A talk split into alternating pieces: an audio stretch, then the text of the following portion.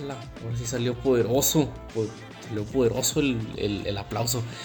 Hola, no vengo a robarles, no vengo a mentirles, bueno, a mentirles como quiera y sí. Eh, sea usted bienvenido, a bienvenida, bienvenide a esta humilde morada, a este pseudo noticiero que podría robarle, pero decidió ganarse la vida dignamente. Hubo una ausencia la semana pasada, pero no importa, estamos de vuelta. Y hablando de gente digna, pues hay gente que carece de esa misma dignidad. ¡Hoy! No puedo gritar mucho, aún no me salen los gritos.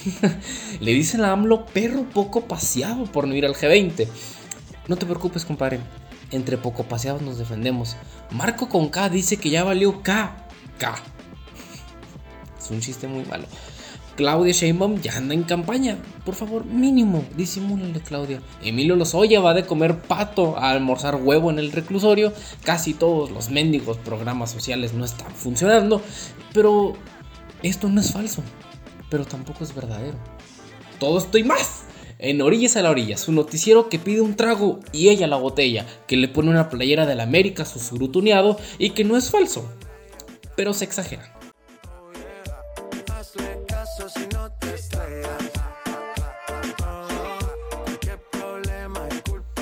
Empecemos tranquilitos. Vámonos al lugar donde siempre existen otros datos, donde todos estamos más felices que las lombrices, estamos feliz, feliz, feliz, como la canción de mi banda El Mexicano, y donde los caminos de la vida no son como yo creía.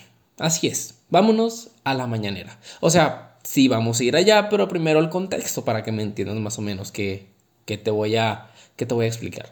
La emisión pasada de su noticiero de cabecera, este mismo que usted está escuchando, em, y, de hecho todo el episodio se va a tratar de lo que pasó en el episodio pasado o de lo que se habló alguna vez.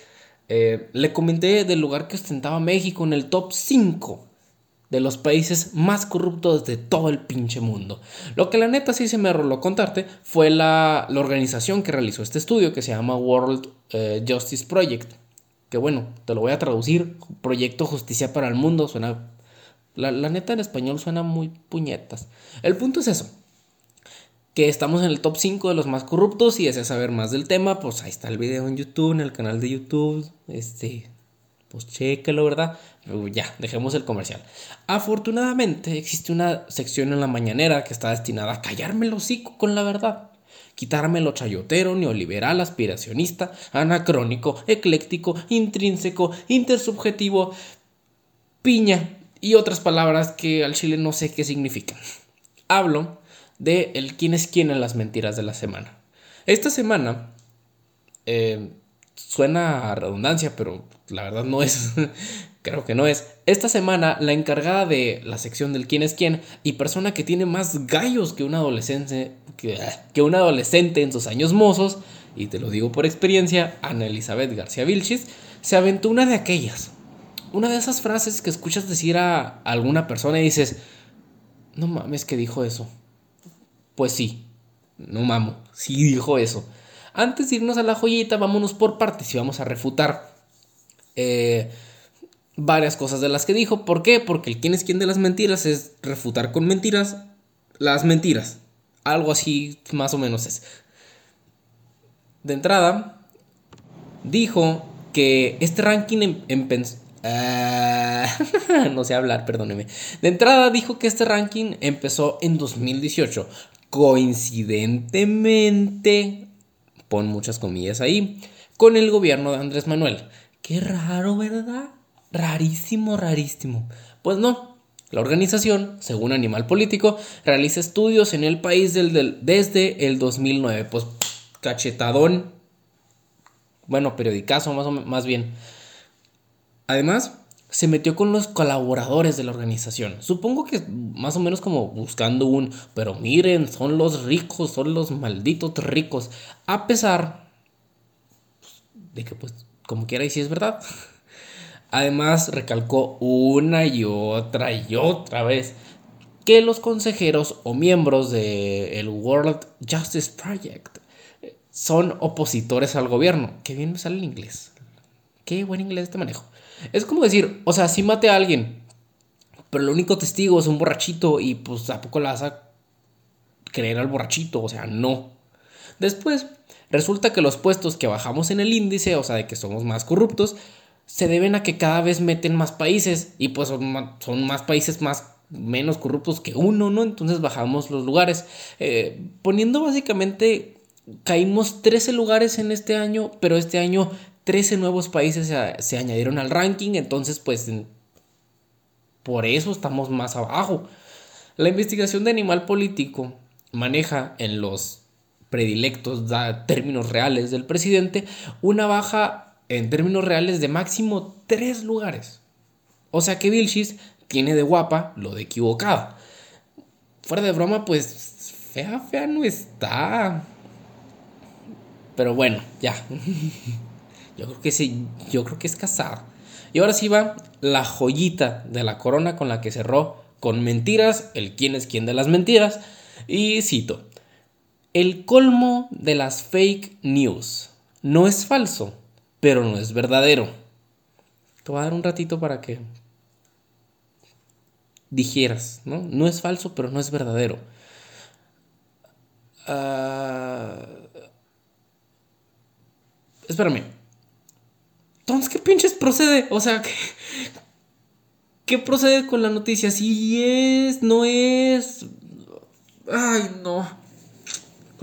Dejando de lado esta cantinfleada que deja orgulloso al pionero de estas, no es la primera vez que García Vilchis nos ilumina con su sapiencia y entendimiento adelantados a nuestra época. Recuerda la vez que dijo, no es falso, pero se exagera, en su sección que se supone que está contra las mentiras. Entonces, si no está negando una mentira en una sección contra las mentiras, pues algo está haciendo mal, o sea, no debería estar esa, esa frase en el quién es quién de las verdades exageradas de la semana, yo creo.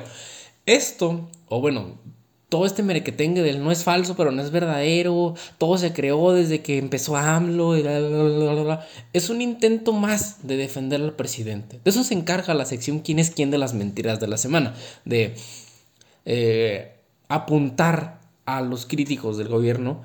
En, en ningún momento García Vilchis negó el, eh, el puesto en el que estamos.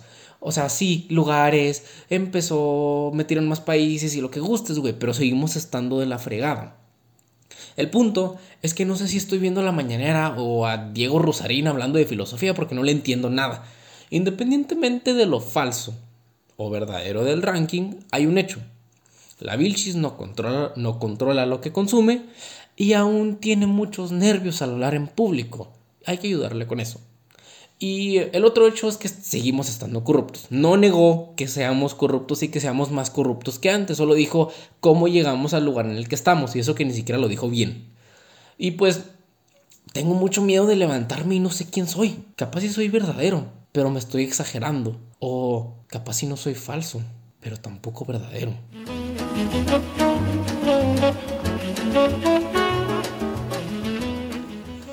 Amigos, ser descarado. Si confiesas un puto crimen en plena mañanera, pues, ay, como que me exalté. Tienes que ser experto en eso. Y sí, sí se han confesado crímenes en la mañanera. Cuando fue lo de Pío, dijo, o sea, sí, me, sí le dieron dinero a mi hermano y no lo reporté. Pero eran aportaciones. O sea, eso es confesar un crimen. O cuando dijo, yo liberé a Ovidio, se supone. O cuando Andrés Manuel dijo que él liberó a Ovidio, se supone que no un presidente no puede, no puede tener injerencia en esos, en esos asuntos. Entonces, sí, confesó un crimen en la mañanera. ha confesado. Bueno, ya, ya me calmé. Si vas a comer a Lunan, tienes que saber un poco al respecto, porque pues después te meten al penal, como le pasó a Lozoya.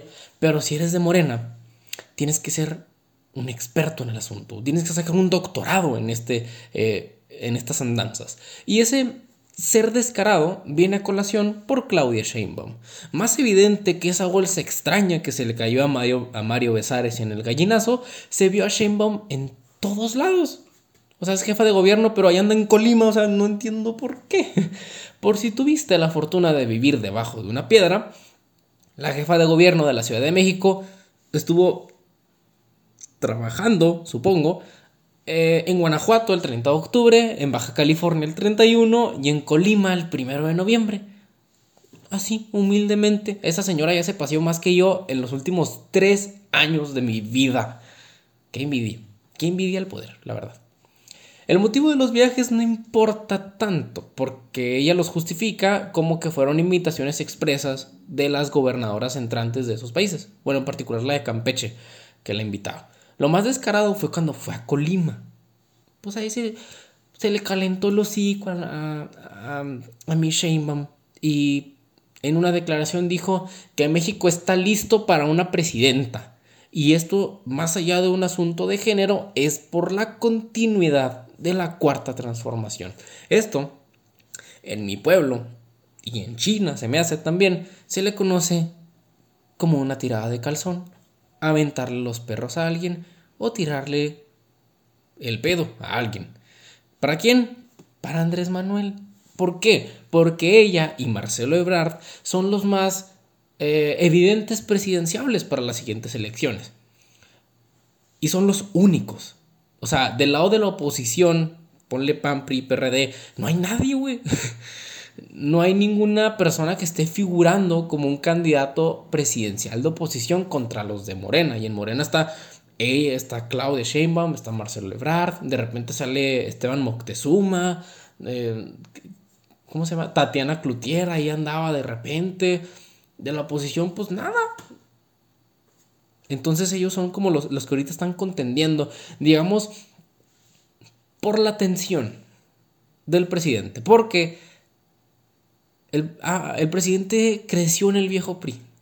Y en ese viejo PRI, para decidir a los candidatos, se utiliza un dedo muy bonito que decide quién va a ser el candidato. El clásico dedazo. Así se usa, no pasa nada. Aquí lo raro es que Sheinbaum viajaba cuando Marcelo estaba en una reunión del G20. Pero a ver, antes de que empieces a pensar, ah, o sea que está mal hacer campaña desde antes, no. Peña Nieto ya lo estaba haciendo eh, desde que era gobernador del Estado de México y desde pues, mucho antes de que, se de que se oficializara su candidatura. ¿Por qué? Porque el tiempo digámosle, legal para las campañas son 6, 8 meses antes de la elección. Eh, y para contender en las elecciones internas de tu partido, pues es un año, tienes un añito. Eso no es mucho tiempo para, pues, digamos, ganar un público. Entonces empieza se empiezan a hacer campañas desde dos o tres años antes. Em, entonces, digamos que es lo que se usa. Son los, son los digamos que son los usos y costumbres de la política mexicana. Pero a ver, vamos a ponernos nuestro gorrito de aluminio. Ambos, ambos presidenciables están buscando atención en el mismo periodo de tiempo. Y vas a tener la opción pueblo. La opción pueblo que es Claudia Sheinbaum, que anda ahí en Colima, conferencias de prensa, con las gobernadoras y así. O la opción neoliberal, que anda con líderes mundiales en el G20, que es Marcelo Ebrard, pues ahí está.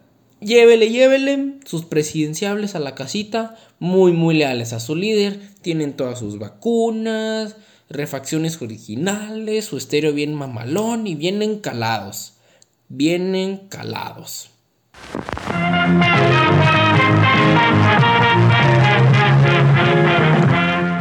A mi eléctricos, a mi eléctricos, qué tonta.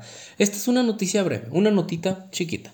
La reforma eléctrica, de la que les hablaba en episodios pasados, va a congelarse, digámosle así, un ratito para ser aprobada a más tardar en 2022. Esto, quién sabe, quién sabe si sea por eso, eh, porque el embajador de Estados Unidos expresó preocupaciones con la reforma del gobierno mexicano. O sea, güey, hasta el exsecretario de Hacienda, que este Carlos Ursúa, dijo que era un error y que pues era una mamada. No la hagan, hombre. ¿Para qué? Ah, si gustan saber más del tema, les sugiero el análisis político de A mí me dicen Muñe acerca de la reforma eléctrica. Está muy bueno y tiene... Eh, está muy completo. Se llama la rebroma eléctrica de la 4T, creo que. Pero a ver, si no quieres ver el video donde explico lo de la reforma eléctrica, pues velo, porfa. O sea, ocupo comer. Pero a ver, si quieres quédate aquí, aquí también me puedes dar de comer. La reforma eléctrica mm, planteaba que la CFE produjera el 54% de la energía y los privados el 46% restante. Y, y Muñe lo explica muy bien. O sea, imagina que la CFE vende sus tacos y tú también vendes tacos. Entonces, de la nada, una reforma de la CFE te va a decir que solo puedes vender determinada cantidad de tacos al precio que la CFE quiera que vendas los tacos. Entonces, tú de alguna forma u otra te quedas sin, sin, poder hacer nada porque tú estás a merced de ellos. Ellos compiten contra ti y son los que regulan el juego. Desde la redacción no estamos, o bueno, pues no estoy porque soy el único, el único en el equipo aún, a favor de la reforma. Entiendo la intención de fortalecer, fortalecer la CFE y es algo que se necesita, pero no hay, no hay que fortalecerla haciéndola dueña del juego entero o no hay que fortalecerla dañando a todos, a todos los demás. Al contrario, hay que hacerla competitiva, hay que buscar opciones de que haga energía más barata, porque la reforma de Peña Nieto, la, reforma eléctrica de Peña Nieto iba más en sintonía a, a hacer que la CFE comprara la energía más barata que hubiera. Y que, de y que de ahí se agarrara. Esto, a ver, si es un intento del, gobierno de fortalecer la CFE y fortalecer Pemex, que ahorita tiene un chingo de combustóleo y no haya cómo usarlo, entonces, entonces pues vamos a quemarlo, ¿no? Y hacemos energía con ese asunto a un país le hace muchísimo más que bien el tener una empresa capaz de suministrar energía. Pero no, no va en, el camino correcto. Ya no se tienen por qué usar energías, digámosle, sucias. Güey, Rocío le dijo que la energía nuclear era limpia. En la primaria, no, a mí no me dijeron que la nuclear era la limpia. Pero a ver, de alguna forma se trata de una expropiación indirecta. Eso lo decía el, el, análisis político. Era forzar a los inversionistas a vender muy, muy barato. En, algún momento, pues ya va a ser insostenible su empresa. Van a tener que vender sus instalaciones y pues la CFE las agarra. Es un plan muy malévolo. Pero como quiera, y tiene razón. El punto la forma en la que se está fortaleciendo la CFE no es la correcta. Para mí no es la correcta. Tenemos que, digamos, invertirle y hacerla competitiva. Lo mismo con Pemex. Pemex, Pemex ya no puede vender combustóleo porque lo usaban los barcos. Pero los barcos, o bueno, una organización mm, estableció que los barcos ya no iban a poder tener combustóleo con azufre. Y el combustóleo que produce Pemex tiene chingos de azufre. Entonces, digamos que lo tenemos arrumbado y no hay y no hay qué hacer con él. Tal vez por eso es la idea de la reforma eléctrica para que la CFE le compre el combustóleo a, a Pemex y todos ganamos. Menos el medio ambiente porque es chingos de contaminación. Es por eso que definiría esta reforma como está algo confundida, pero tiene el espíritu. Y así es como yo definiría esta reforma. Y es por eso que mi postura al respecto es, sí se tiene que mejorar Pemex, sí se tiene que mejorar la CFE, pero no tienes que chingarte a todos los demás que están jugando para fortalecerte a ti. Fin.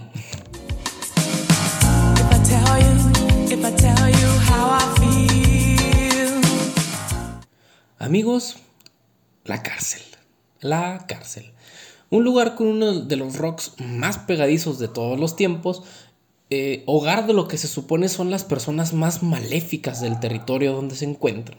Las cárceles se podría decir que tienen todas las malas personas de tu ciudad, esas personas que tu tía eh, tiene en mente, como esos altos, musculosos, todos tatuados y que dicen ese en cualquier eh, ocasión que se les presenta. Claro, sin contar los chivos expiatorios, los que están en prisión preventiva, pero ya cumplieron el plazo máximo de prisión preventiva y no tienen, no tienen una sentencia, como Rosario Robles, y los que están en la cárcel, aunque sean inocentes. Bueno, tú me entiendes. pues otra vez, te lo repito, como te lo dije en episodios anteriores, cacharon a Emilio Lozoya, a Emilio Lozoya, no a, no a, no a Milo Soya. Bueno, eh, comiendo humildemente en uno de los restaurantes más lujosos de la Ciudad de México mientras estaba en arraigo domiciliario. Obvio, obvio, yo en mi, en, mi arraigo siempre, siempre arraigada. Bueno, lo soy, yo no. Bueno, yo sí porque no salgo de la casa, pero eso es otro pedo. El miércoles, Emilio Lozoya fue, fue a una audiencia en el reclusorio norte.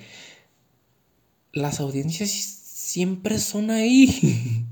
Esto levanta muchas sospechas. Creo que desde ahí ya iba muy mal. Iba a explicar por qué solicitó un aplazamiento de la audiencia. Solicitó 60 días, que es que para conseguir pruebas, pero pues pura verga, no creo, no creo. Y cuando llegó a la audiencia, se dice que iba acompañado con cuatro personas y una caja negra. Probablemente esa caja negra tendría alguna de, de estas tres cosas.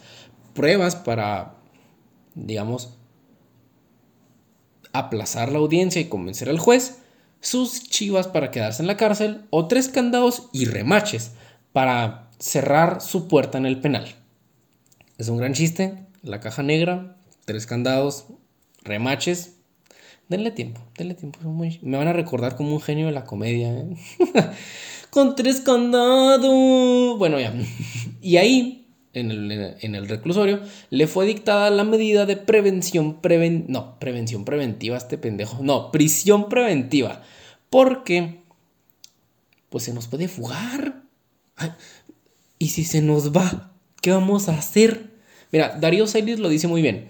Cito, no, no fueron los sobornos de Odebrecht, tampoco la compra de agronitrogenados. O sea, güey, ni siquiera que no haya podido probar nada de lo que dijo.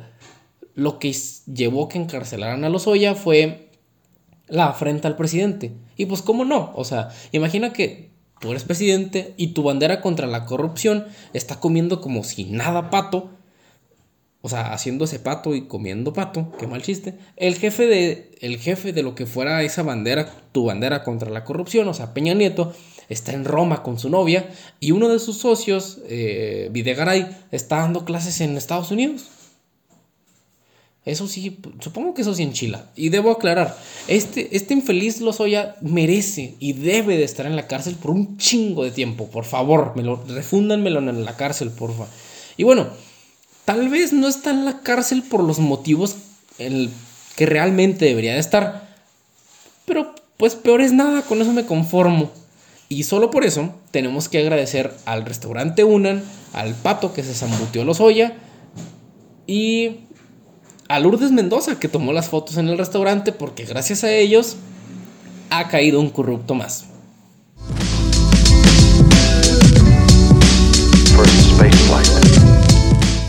Amigalácticos, los programas sociales.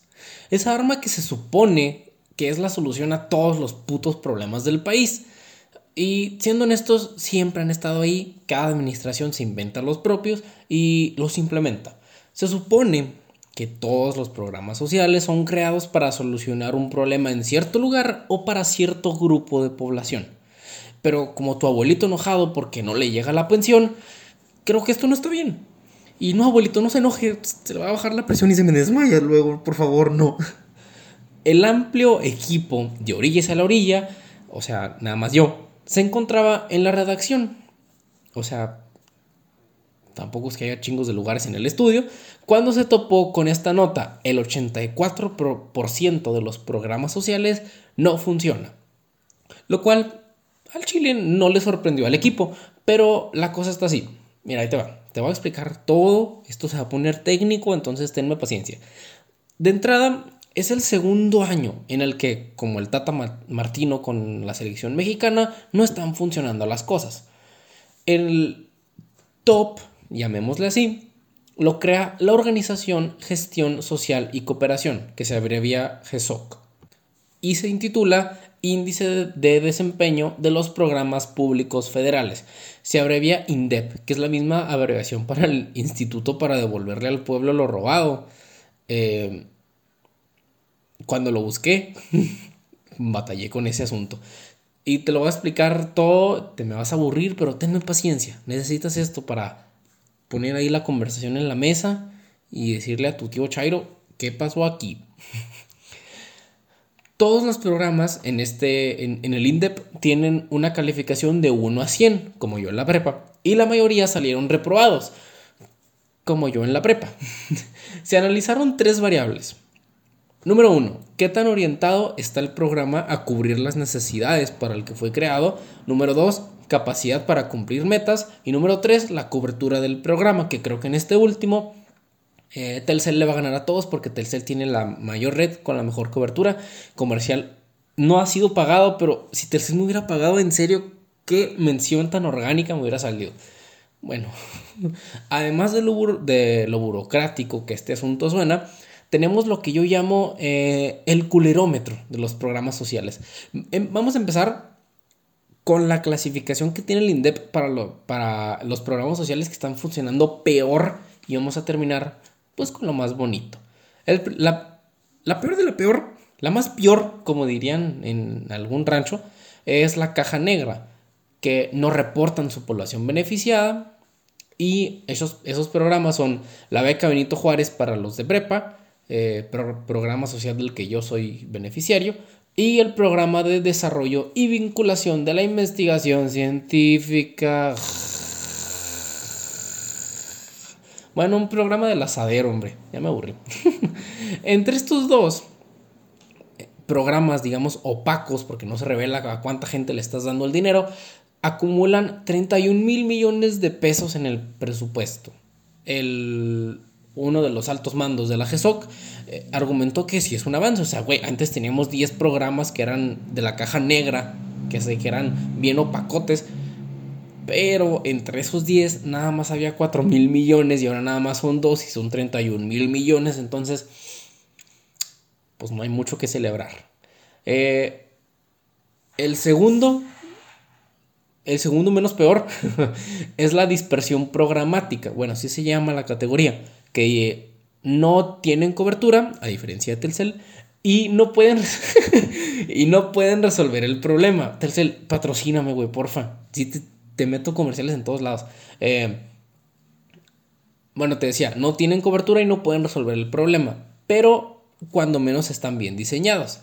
En esta categoría están las becas para las personas con discapacidad, que sacó un 55 de 100, o el programa del IMSS Bienestar, con 71 de, de 100. Aquí la GESOC, de hecho esa madre se parece a mi boleta, que pedo. Bueno, aquí la GESOC recomendó checarlos muy bien. Una revisión íntegra antes de subirle el presupuesto a esas casi basuras de programas sociales. El tercero menos peor, que digamos que sí está jalando, pero muy apenitas, es eh, la categoría de desempeño escaso, que tiene baja cobertura y avances mediocres. Aquí están eh, Sembrando Vida de la Secretaría de Bienestar, que tanto presumen como el único programa de reforestación en el pinche mundo. Ay, no es el mejor programa y no sé qué. Hasta nos lo chuleó el John Kerry que vino a Estados, que vino a Estados Unidos. El punto es que este, el Sembrando Vida sacó un 35 de 100. De hecho, algo curioso ahí con eso es que fue un reportero de un periódico estadounidense, no sé si el New York Times o... Bueno, alguno de esos periódicos que el presidente clasifica como fifis. Que son periódicos fifis. Eh, fue y le dijo, oye, yo estuve allá en, las, en, pues en el sur, ¿no? Y los beneficiarios del Sembrando Vida están quitando árboles viejos para plantar los tuyos y que les des dinero. Y el presidente le dice, vayas a checar a su abuela, güey, aquí. básicamente le dijo, usted no tiene nada que hacer aquí porque no está checando en su país de origen. Y, y no es cierto lo que dijiste. Señor, pero yo estuve ahí, yo vi cómo estaban cortando el mendigo árbol. No, no es cierto. Y ya. Dijo que no es cierto y pues yo creo que no es cierto. Pero no, sí es cierto, sí. Sí están quitando árboles. Los árboles que ya estaban, los están quitando para plantar los nuevos. O sea, mendigo arbolillo que va, cuánto oxígeno va a agarrar a diferencia de uno que ya tiene varios años ahí plantado. Y bueno, el segundo programa con desempeño escaso es el, eh, el de Universidades para el Bienestar Benito Juárez con 24. Y lo mismo, que lo chequen muy bien, muy, muy, muy bien, porque no están jalando. Ya entramos con los que con las categorías que, que están medio funcionando, digámosle así. Está desempeño mejorable, que no encontré mucho aquí. Y luego está alto potencial de desempeño, que es, eh, digamos, los segundos mejores. Algo así. que sí funcionan, pero no tienen suficiente presupuesto. Y aquí la recomendación es subirles el presupuesto, lógicamente. Aquí se encuentra un programa de la SADER, eh, que es la Secretaría de Agricultura y Desarrollo Rural, con 85 puntotes. ¡Ay, güey! O el programa de bienestar comunitario de la Secretaría de Salud con 78.9. Profe, redondele, sube a 79, profe. A ver, bueno. Y ya por último, el, digamos que los mejores programas sociales es el desempeño óptimo. O sea que, pues sí están jalando. Aquí están la pensión para el bienestar de las personas mayores de la Secretaría, Secretaría del Bienestar con una valoración de 89.7 que sube 90 eh, y las becas de posgrado y apoyos a la calidad del CONACID con 96.2 puntos y otro programa del CONACID que es el de investigación científica de desarrollo e innovación con 94.5 que sube 95. Aquí la indicación es que no le muevan. Por favor, blíndenme el presupuesto. A este güey no le muevan. Están funcionando. Y resumiendo todo, 81 de los 96 programas sociales analizados no están jalando o de plano están funcionando muy mal y no van a solucionar el problema para el que fueron creados. Como quiera, hay un motivo para tanto programa chafa, que es la, reducción drástica del presupuesto. Ah, el, mismo alto mando de la GESOC dijo, algunos programas les bajaron hasta el 90% del presupuesto y ¿qué vas a hacer con esas miserias? Desde orillas a la orilla, nos alegra que haya programas que sí están funcionando. Eso es algo que le tenemos que reconocer al gobierno. Estás haciendo una parte de tu trabajo bien. y en especial que esos programas sean, sean los que impulsan la ciencia y la tecnología. Eso está muy, muy bien, pero también muy, muy, muy, muy, muy mal. El hecho de que los programas opacos tengan tanto dinero, a mí no me da confianza. A mí me levanta mucha sospecha y podrán presumir sembrando vida o las becas Benito Juárez, pero no hay razón para presumirlos. Pero al menos nuestros abuelitos están felices.